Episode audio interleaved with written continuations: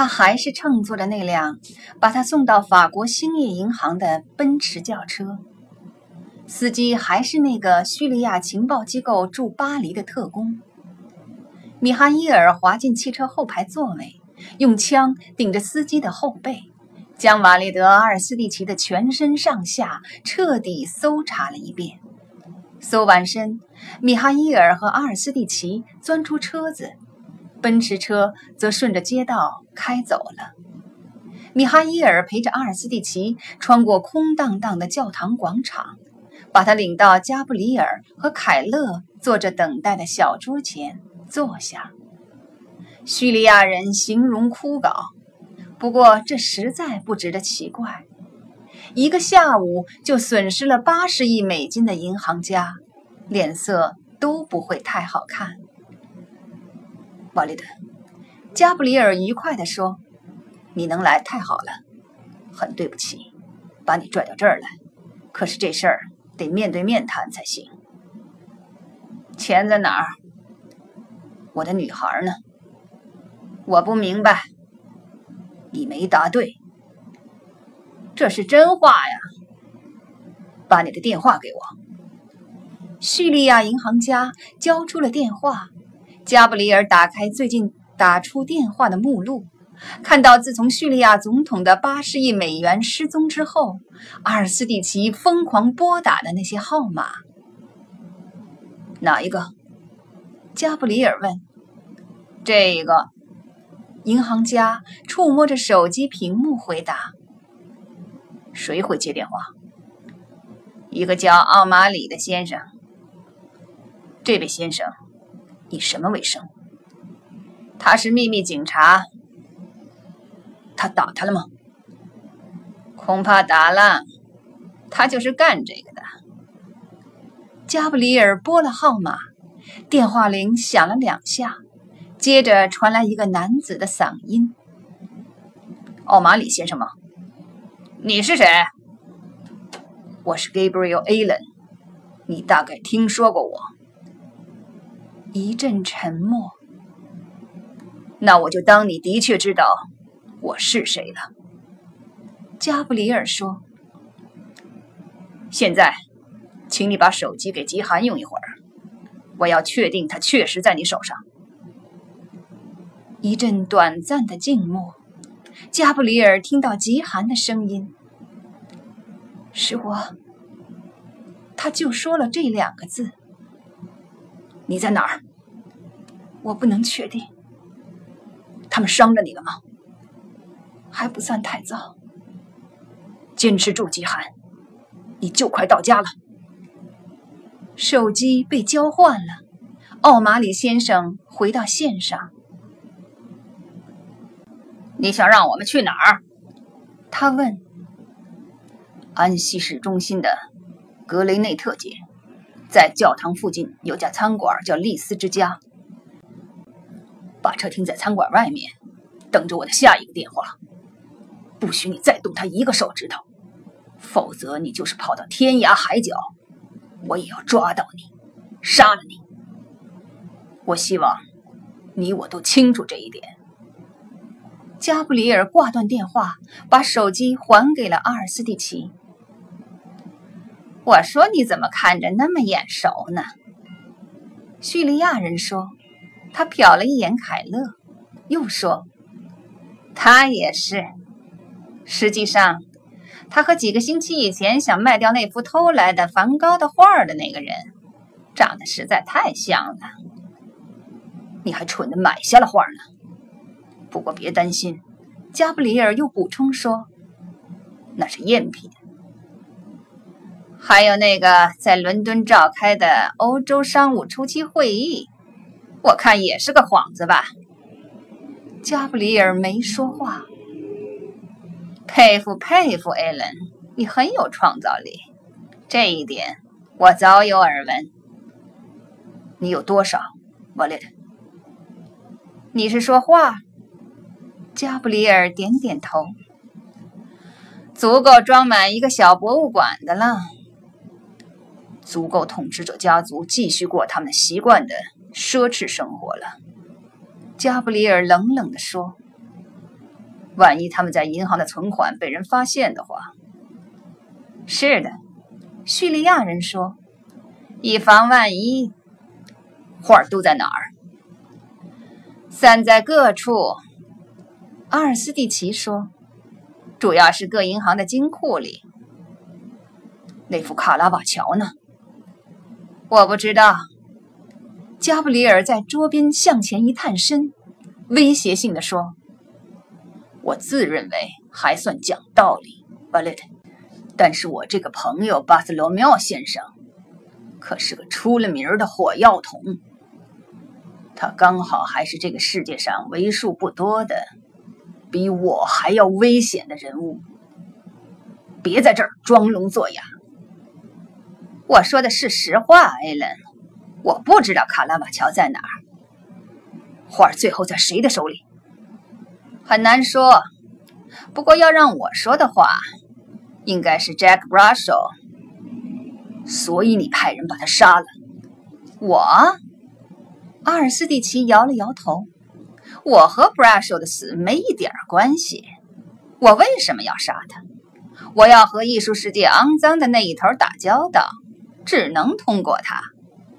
要是我突然急需大把现金了，我还指望用它来帮我卖画呢。那么是谁杀了他？是奥马里先生干的。为什么一个中层秘密警察要杀害 Jack Bradshaw？因为有人指使他去干。谁？当然是叙利亚的总统了。加布里尔迫切的要把吉罕从刽子手的手里救出来，迟一分钟也不可以。可现在已经没有回头路好走了，他必须趁此机会打听到卡拉瓦乔画作的下落。于是，当夜幕将他们团团围住，教堂的钟声敲响的时候，他从银行家那里了解到。卡拉瓦乔的画从来就没有被用作一笔地下交易的现金，而是计划被运到叙利亚，经过修复后挂在统治者的一座宫殿里。当画儿消失得无影无踪之后，统治者勃然大怒，他命令奥马里先生把画找回来。奥马里在秘密警察部队里声望卓著，也是总统父亲极为信赖的警官。他是从杰克布拉德肖在科摩湖的府邸开始追查的。奥马里是杀害布拉手的凶手，加布里尔问。是的，他还杀了布拉手雇的那个造假画的人。阿尔斯蒂奇回答。那萨米尔呢？他没用了，该被除掉了。你不也是吗？加布里尔想，他又问：“卡拉马乔那幅画现在在哪儿？”奥马里一直没找着，画不见了，谁知道呢？阿尔斯蒂奇耸了耸肩膀说：“说不定卡拉瓦乔的那幅画压根儿就不存在呢。”恰在此时，一辆汽车在格雷内特街停下。那是一辆黑色的带茶色隔热玻璃的奔驰轿车。加布里尔拾起阿尔斯蒂奇的手机，拨通了号码。奥马里立刻接了电话。加布里尔命令他把手机转给基寒。是我。基寒还是用简单的两个字答话：“你在哪儿？”加布里尔问。在车里，车停在安息的一条街上。你离饭馆近吗？是的，饭馆叫什么名字？丽丝之家。再有两分钟，季汉，你就到家了。电话被挂断了。加布里尔把电话交给阿尔斯蒂奇，然后告诉了后者交易的条款。条款十分简单：八十二亿美金换回一个女人。扣除五千万美金，用来支付他后半生重新安置和保安的费用。阿尔斯蒂奇连价儿都没讲，干干脆脆地答应下来。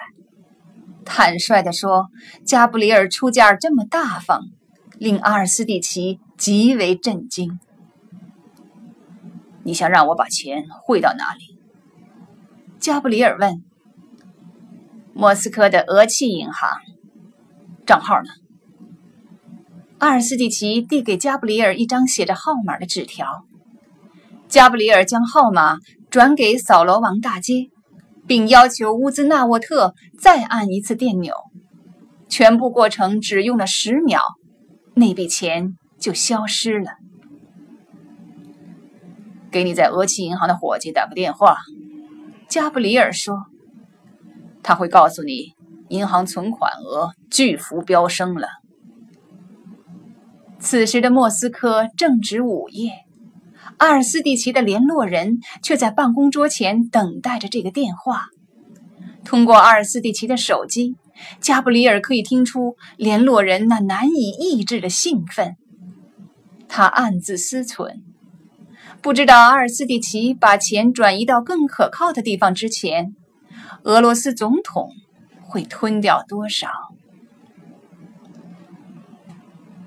满意了吧？加布里尔问。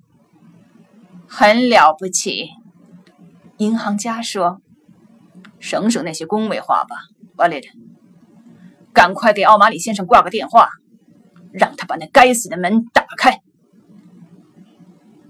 三十秒之后，门猛地被打开，一只轻便的浅口帆布鞋踩到地面上。极寒突然出现了，他戴着小电影明星太阳眼镜来遮盖脸上的淤青，挎着手提包。加布里尔注意到，手提包挎在他的左肩膀上，因为他的右手上裹着层层的绷带，根本不能动。他开始穿过教堂的广场，高跟鞋踩在石子路上，嘚嘚作响。米哈伊尔迅速将他引入一辆等候在那里的汽车，他从人们的视线中消失了。又过了一会儿，阿尔斯蒂奇钻进奔驰车，坐在吉寒原来坐过的位子上，而后他也消失了，只剩下加布里尔和凯勒坐在小餐厅里。你说，军情六处也这样执行行动吗？凯勒问。只有在我们以色列情报局参与的时候，他们才这样行动。不再考虑考虑了？考虑什么，Christopher？用八十亿美金换一条命？不用考虑了。